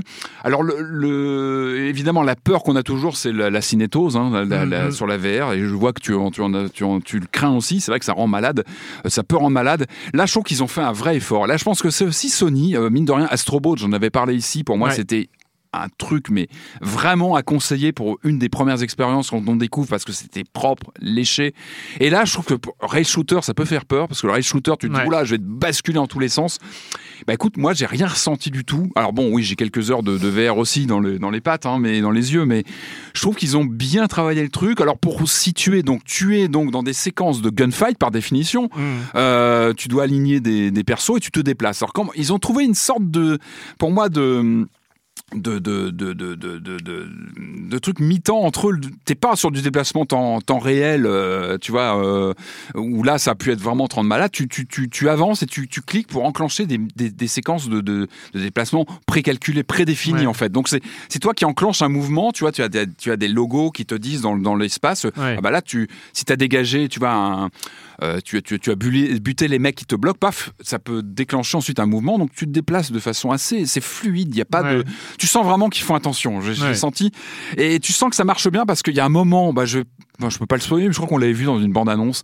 Il y a un moment culte où tu te retrouves, tu pètes une vitre et tu te sautes dans le vide et t'es es super haut, en fait, dans un immeuble. Et là, ouais, tu te dis waouh, il y a un vrai effet waouh, tu mhm. vois, où tu devrais avoir le vertige et tu l'as pas, en fait comme dans Astrobot, tu avais ça aussi, tu as des, des, moments comme ça de, de propulsion dans l'espace. Et je trouve qu'ils arrivent à, à, trouver des, ils ont des systèmes. D'après ce que j'ai vu, ils, ils, jouent aussi sur le, tu sais, le, le, le, le, field of view. Mm, ils mm. jouent un peu sur tous ces codes-là. Et bon, en tout cas, moi, j'ai pas eu du tout de, de, de problème là-dessus. Donc, on est sur du gunfight. Tu peux utiliser tes deux mains. Alors, vraiment, il est jouable au DualShock 4 euh, de base il gagne beaucoup. J'ai essayé, hein, mais tu gagnes infiniment à jouer avec le PS Move parce que là, tu peux vraiment manipuler tes deux armes. Et là, tu peux la jouer un peu poseur, tu mm. vois, où tu as tes deux armes, tu as, une mitraillette d'un côté, un fusil à pompe de l'autre, donc tu peux vraiment alterner, viser, etc. Euh, donc ça, ça marche plutôt bien. Euh, que j'ai pris des notes, mais tu sais, je, notais avec mon PSVR sur le nez, donc j'ai du mal à. Donc oui, alors j'ai noté. Oui, il y a des, y a des, des passages d'escalade aussi. Donc tu as des petits casse-têtes. Tu sens qu'ils ont voulu varier un petit peu les plaisirs. C'est qu'on est avant tout sur du, du, du, du rail shooter mais il y a des petites, euh, des petites euh, excursions ça, dans d'autres genres. Pour moi, il tente un truc qui est pas évident, euh, c'est qu'il tente vraiment le pari du réalisme. tu vois ce côté. Alors à la fois le photoréalisme, ça c'est la touche hein, depuis The Getaway et puis d'autres leurs autres titres, c'est casse-gueule sur le sur la réalité virtuelle parce qu'on sait que la définition est moins bonne. Et là, on est sur un rendu cru, réaliste. Et finalement, je trouve que ça passe plutôt bien. Là où je trouve qu'ils c'est plus dur et je comprends ce qu'ils ont voulu faire, c'est sur le mouvement réaliste des armes. Par exemple, pour mmh. recharger, tu tu as un mouvement comme ça où tu remets l'arme dans ton dos souvent tu te plantes, c'est pas toujours très précis, tu recharges l'autre arme, tu tires dans le vide, tu te fous une balle dans le vide. Bon, heureusement, ça compte pas, mais tu tires à côté parce que tu essaies. Et je trouve qu'ils ont un peu, tu vois, ils ont voulu donner un effet réaliste à la fois au visuel et puis même au maniement des armes. Finalement, je trouve que j'aurais pas préféré. Alors, je sais pas si on peut peut-être le régler, hein, je dis ça, mais bon, j'ai voulu jouer vraiment avec le, mm, mm. réglage de base je trouve que bon, c'est pas forcément super euh, efficace. Par contre, ouais, sur la réalisation, je trouve qu'il y a un vrai effet euh, film, euh, film interactif en, en, jeu de tir. Ça marche plutôt bien. Et, et encore une fois, je trouve qu'ils ont, je trouve que c'est une réussite. Et je trouve que c'est bien que Sony continue à, tu vois, alimenter le casque. On sait de toute façon qu'ils ont des, des, des, plans à long terme, puisqu'a priori le casque va faire la transition vers la PS5. C'est-à-dire qu'on va garder le, mm. le, le, ce casque-là pour aller sur la prochaine, avant une prochaine génération de casques. En tout cas, ils font le boulot. Je trouve que c'est un jeu qui a une réalisation euh, comme on n'en voit pas souvent sur euh, sur euh, sur le PlayStation VR, et ça fait plaisir à voir. Et encore une fois, voilà, bon, à part quelques petits problèmes de précision dans les dans les maniements, et puis il faut s'habituer. C'est vrai que le, le moi, ma première heure de jeu, j'étais un peu largué sur le recharger. T'as des mouvements, tu tires. il faut s'adapter, mais pour moi, il, il vaut le détour. Formidable, Blood and Truth sur PlayStation VR. Euh, on va terminer rapidement, malheureusement, parce qu'on va pas, on va pas pouvoir. Bon, enfin, malheureusement, je ne sais pas, hein, parce que bon, en même temps, on va pas non plus commenter chaque événement euh, de cette E3 2019. Mais il nous reste deux, euh, deux noms à, dont il faut parler. Et le premier euh, de ces deux-là, c'est Ubisoft mm. et leur euh, gros jeu, euh, leur grosse licence présentée lors de cette E3 2019, c'était Watch Dogs Legion. Londres, c'est vraiment devenu n'importe quoi. Et c'est à nous de reprendre le contrôle. Le truc, c'est qu'on va pas y arriver tout seul. Nous devons construire la résistance. Je sais ce que vous pensez. Par où commencer? Ouvrez les yeux Regardez autour de vous. Regardez par là, par exemple. Lui. Non, pas lui. Lui. Lui. Non, pas lui. Euh, Watch Dogs Legion qui avait leaké, euh, on, savait beaucoup, beaucoup, de choses avaient leaké. Euh, beaucoup de choses avaient hein. leaké, sauf évidemment les images, hein, la, vidéo. Donc on a vu ça. du gameplay. On sait, du gameplay, ce qui était trop rare. Hein, on n'en a pas parlé, mais je trouve que sur toutes les conférences, il y avait quand même beaucoup de cinématiques. Ah, Et je trouve qu'en 2019, tu vois, c'est un peu. Alors Ubisoft nous avait habitués quand même. Ubisoft nous avait habitués à des grandes conférences, surtout les deux dernières années, 2017-2018, même avant, mais bon, 2017 2017 et 2018 avaient été des, euh, des, des grands moments hein, chez, chez, Ubisoft. Beaucoup de jeux annoncés, beaucoup de, de, de, trucs très prometteurs. Ouais, puis une particularité, si tu me permets, je trouve qu'il y, y, a ce côté, euh, tu vois, très français. Euh, c'est paradoxal parce que c'est bah, un français qui, qui, qui, qui, joue avec les codes hollywoodiens. Mais chez Ubi, il y avait toujours ce côté un peu de folie, des trucs où tu ne savais pas ce qui allait arriver. Là, pour le côté français, on va passer parce, que ça a été un côté très, très Tom Clancy. Hein. Tom Clancy Breakdown, Tom Clancy Elite Squad, Tom Clancy Rainbow Rainbow Six Quarantine, Quarantine, Quarantine, voilà donc. Et The Division 2 aussi. The Division 2. Enfin voilà, on a on a eu du Tom Clancy à gogo. Le jeu avec tous les tous les Clancy intégrés, tout ça. Elite Squad hein, sur, mais mobile. donc mais l'horreur. Heureusement qu'il n'y a pas eu de Splinter Cell hein, parce que là je crois que c'était fini. Bah, c'est vrai qu'on est, on est loin. C'est vrai que l'année dernière il y avait du BGE2, il y avait que je dis pas, oui il y avait du School and Bones. C'est des trucs dont on a qu'on n'a pas vu. mais il avait dit, un BGE2, ils avaient annoncé que l'équipe euh, bossait. Mais normalement, c'était censé sortir. Bah, euh, non, non, je crois qu'il est pareil. Il n'est pas sur l'année le, le, fiscale, donc il est sur l'année prochaine une conférence très sage, très scolaire. Euh, ouais, pareil, j'ai trouvé que et même le one morphing, le fameux one morphing euh, sur l'annonce, Monsters, euh, ouais, moi qui m'a pas. Alors qu'en général, ça cubie. À chaque fois, moi, je, la fin, elle t'envoie un truc.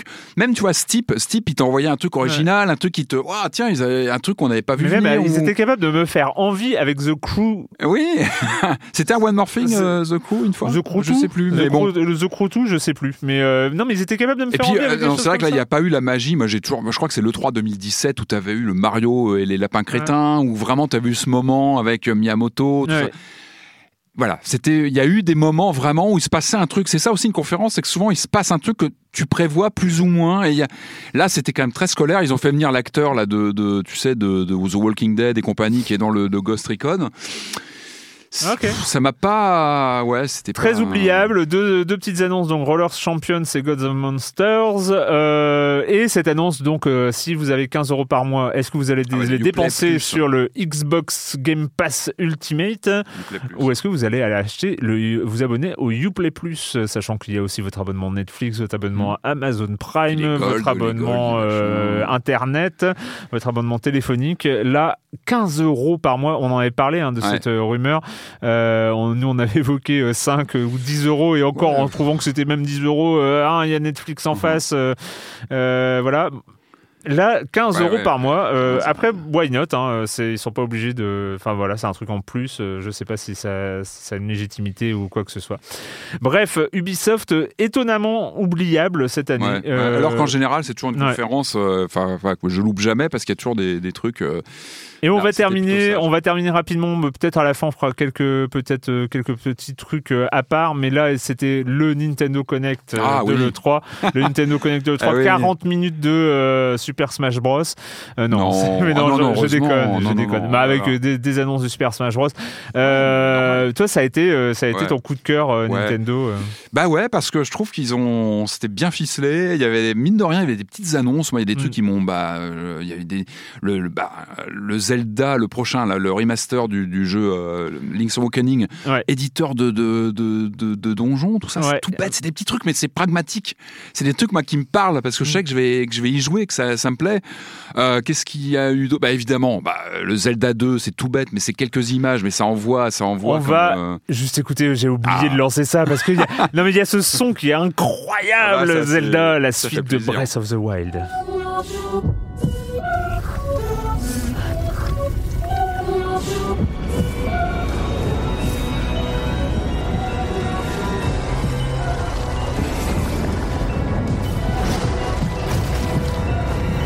Alors je l'ai pas mis là, mais euh, j'ai essayé d'inverser le son parce que euh, on, sent bien dans les dans les voix que mm. on sent que c'est mis à l'envers et puis en fait ça, dit rien. Enfin en tout cas j'ai pas réussi. à Ah ouais c'est pas euh, d'accord. Il y a, un truc qui, est, plus écoutable. Les voix on sent que c'est mis à l'envers donc quand on inverse le son ça, dit quelque chose. Un, ça a une son un son plus humain mais on comprend pas ce qu'ils disent. Bah, ça fait partie. Bah, c'est génial c'est que c'est c'est pareil c'est symptomatique d'un bon truc de 3 que tu balances avec des énigmes où les gens du coup partent en roulis. Tu regardes les réseaux sociaux tout le monde est en feu. One More Thing, ça c'était du One More Thing. C'était un vrai One More ah, Bien balancé.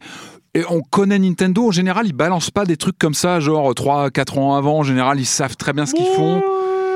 Breath of the Wild, euh, ça faisait quoi Avant qu'il sorte, on a. Je sais plus quand il avait. Ouais, Marc, c'est vrai, t'as raison. On l'a. Version Wii U. Ouais, Wii U. Ça avait un peu traîné. Mais j'ai envie d'y croire. Moi, j'ai envie. Mais en même temps, c'est est-ce que est-ce que Breath of the Wild n'est pas euh, un des plus grands jeux de ces dernières années Si ce n'est le plus grand, mais enfin, il y en a d'autres. Je m'attendais à une extension. Peut-être qu'ils vont nous balancer un DLC. Et en fait, ah, non. C'est sequel. Alors, ils ont annoncé. Hein, j'ai vu donc, bah, c'est la team, la team de Breath of the Wild qui revient aux manettes.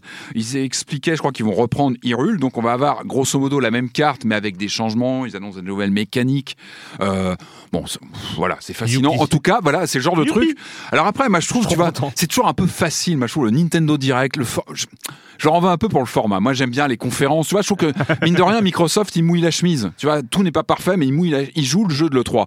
Nintendo, bon bah c'est une conférence. Ils font des blagues sur Bowser. Voilà, bon bah c'est rigolo, mais moi je trouve que c'est un peu facile. Je trouve que l'exercice est un peu facile. Je trouve qu'une conférence, bah c'est aussi ça le 3. C'est aussi, on parlait d'une sorte de. de, C'est ton côté old school. Hein. Peut-être, oui, peut-être. mais tu vois ce que je veux dire, c'est un peu facile de balancer une vidéo par rapport à d'autres qui, font des conférences. Euh, bon, ça après le Luigi 3, moi que j'attends évidemment parce que j'adore Luigi's Mansion, donc j'adore. Pareil, pas de surprise dans ce qu'on a vu, mais c'est propre. Tu vois, et puis tu sais que ça arrive là, c'est imminent. Euh, fin d'année, ouais.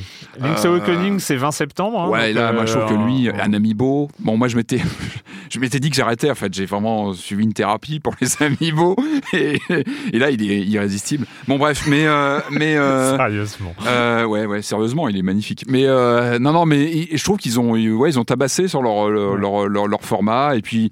Et puis, ouais, je sais plus ce qu'il y avait d'autre comme annonce. Bah, il y a des rivières de larmes, des rivières de larmes de plein de fans, pas moi, parce que je, franchement, je, je c'est pas une licence à laquelle je suis très attaché, mais je comprends qu'il y a beaucoup d'attachement. C'est euh, des rivières de larmes pour l'annonce du report, de report d'Animal Crossing, ah, oui, euh, qui est reporté à mars 2020. Mais... Euh, sachant que, alors, il faut, il faut le noter parce que je trouve que c'est très symptomatique et je ne pense pas que ce soit qu'une excuse marketing. C'est qu'ils ont expliqué notamment que c'était pour éviter le crunch time. ils n'avaient pas envie de, de tomber là-dedans. Et, pas que ça devienne non plus. Hein. Non, mais, mais après, oui, j'imagine que c'est pas louable. Non, mais c'est pas courant d'avoir euh, qu'on sorte ça. C'est euh, on doit faire en sorte que nos employés aient un bon équilibre entre vie privée et vie professionnelle. Un exemple est le fait qu'on ne va pas sortir un jeu avant qu'il ne soit prêt. Nous venons de donner un exemple. Le report d'Animal Crossing, c'est vraiment important d'avoir cet équilibre dans notre monde et c'est actuellement une chose dont on est fier. Ça, c'est Bowser, hein, donc le. le ah, on n'a pas parlé, tiens, une parenthèse, on n'a pas parlé chez euh, Ubisoft de la présence de Phil Harrison qui était dans la salle, qui était mm. importante aussi. Ah le fait que ce soit Phil Harrison cette année qui soit salué. Stadia. Hein, ouais, Stadia. Donc c'est c'est symbolique aussi par rapport à Miyamoto qui était un habitué depuis quelques années. Euh, oui, non, moi, euh, il y a The Switcher 3 évidemment. Ah, tu l'as sorti. Bah ouais, bah ouais, The Switcher 3. Alors toujours ce partage, oui, c'est génial de pouvoir le refaire. En plus, ça c'est une version euh, je crois, avec mm. tous les contenus je pense que le jeu va morfler, mais en même temps, bah, j'ai envie de dire, tu le prends, tu le prends pas, c'est toi qui choisis. Euh, en même temps, The Witcher 3, moi, sur, sur Switch. Bah ouais, moi, c'est pareil. Hein. Il y a ça, il y a le Alien Isolation aussi. Alors, il risque de morfler en termes d'ambiance. Euh, pareil, j'attends de voir s'il y a tous les contenus. Mais bon, à la limite, j'ai envie de dire pourquoi pas. Tu vois, tous ces jeux qui ont marqué la génération euh, par les cinq dernières années, je trouve que c'est cool qu'ils arrivent sur, sur Switch. Je crois que la bécane, elle mm. sert aussi à ça, à retrouver des titres comme ça. Et Pas de, rien sur les, soi-disant, les nouvelles versions de la Switch non, non, non, non, mais a priori ça bouge quand même en. C'est ce qui ouais, Mais, moi je m'attendais à un truc. Euh, ouais, il y avait pas mal de choses. C'était quand même assez, euh, oui, assez, velu comme, euh, comme, comme conférence. donc.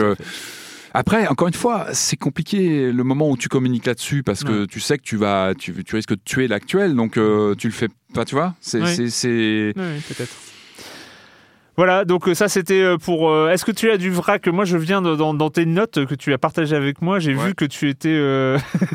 tu devais absolument, vous voulez absolument parler du PC Engine Mini. Ah, mais oui, bah là là, comment. Ouais, j'ai failli oublier ça. Tu vois, je te rappelle quand même ah, bah des choses. Ah oui, alors que je ne rêve que de ça depuis trois jours. mais oui, non, ça a été annoncé par Konami. Du coup, on savait qu'il y aurait une annonce Konami. Qu'est-ce qu'ils vont nous balancer Un nouveau jeu Eh ben non, c'est l'annonce d'une PC Engine Mini. Alors, hmm. PC Engine, c'est cette fameuse console de 87 euh, de NEC. C'était là, là l'excursion de NEC dans le, dans le jeu vidéo, qui est devenue une console culte, hein, euh, PC Engine, euh, la championne du shoot them up.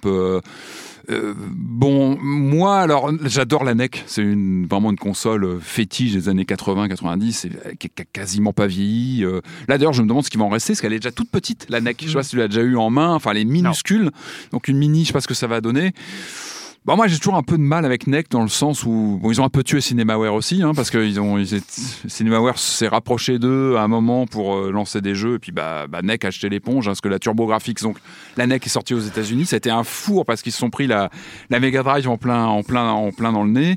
Ça a tué, donc NEC a acheté l'éponge, et puis bah, dans l'éponge, il y avait CinemaWare, donc euh, bon, bref, ça, c'est pas, j'ai toujours une petite aigreur avec ça, mais bon, peut-être qu'on aura des jeux CinemaWare dans, dans l'eau.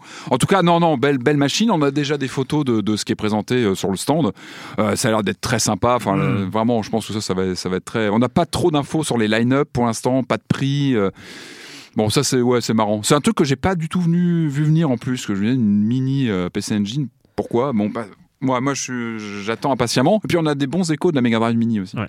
Euh, et dernier, enfin moi c'est les petits trucs que j'ai notés qui étaient en marge des conférences et euh, tout ça. C'est euh, une date pour Vampires Masquerade Bloodlines 2. Sur la conf PC. ouais, PC, hein. Oui, c'était la conf PC début 2020, hein, daté début 2020. Et Dontnod qui donc se barre de chez Bandai pour son jeu Twin Mirror et signe un partenariat avec Epic. Epic, bien sûr. C'est plutôt malin parce que du coup, bah oui, Epic quoi. et on a et on a une date. Alors je sais pas si on l'avait avant. moi j'avais pas trop suivi euh, une date pour euh, Sky Children of, Light, of the Light, le prochain Z Game Company, donc ah oui. Euh, Genova Chain, hein, qui ressemble, enfin c'est genre c'est journée journée bis hein, quand tu regardes les images, qui arrivera le 11 juillet sur iOS. Ah, voilà. donc c'est pour les dernières news. Voilà. Alors je, évidemment on n'a pas fait le tour. Hein. on n'a pas fait le tour. J'ai des notes sur trois pages. mais j'avais noté parler de la conférence Limited Run Games, ces fameux mm. indés américains qui publient des jeux à petit tirage.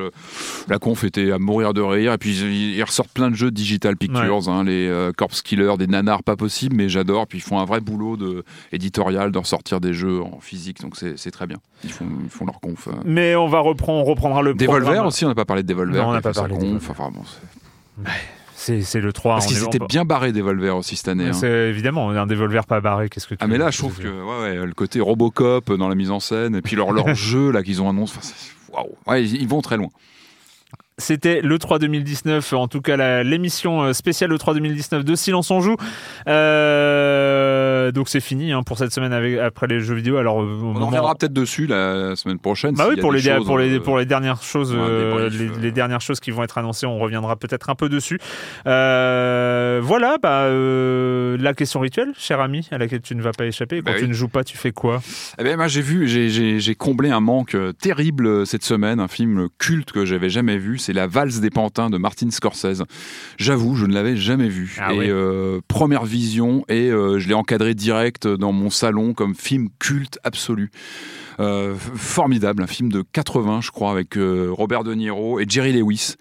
Euh, on suit, on suit un Robert Podkin qui est un, un comique loser, un type un peu inquiétant, en plus dans la foulée de Taxi Driver, tu vois. Hmm. Donc euh, un mec un peu glauque qui, qui, veut avoir en gros son quart d'heure de gloire et qui, qui, qui stalk un peu Jerry Lewis, hein, donc il joue un Jerry, euh, un Jerry super connu en télévision. C'est fascinant, c'est fascinant. Je trouve que le film était très prémonitoire de, bah, tout ce qui allait arriver sur euh, justement le, phénomène de, popularité, le, fameux quart d'heure de, gloire que tout le monde cherche à acquérir. Un film fabuleux. Bah évidemment, rien que te dire, t'as De Niro et Jerry Lewis sur un même plateau déjà, c'est incroyable parce que les deux se croisent en fait, hmm. tu vois, dans leur, dans le... c'est même émouvant de les voir jouer ensemble parce que voilà, tu, tu as Jerry Lewis qui est un monument.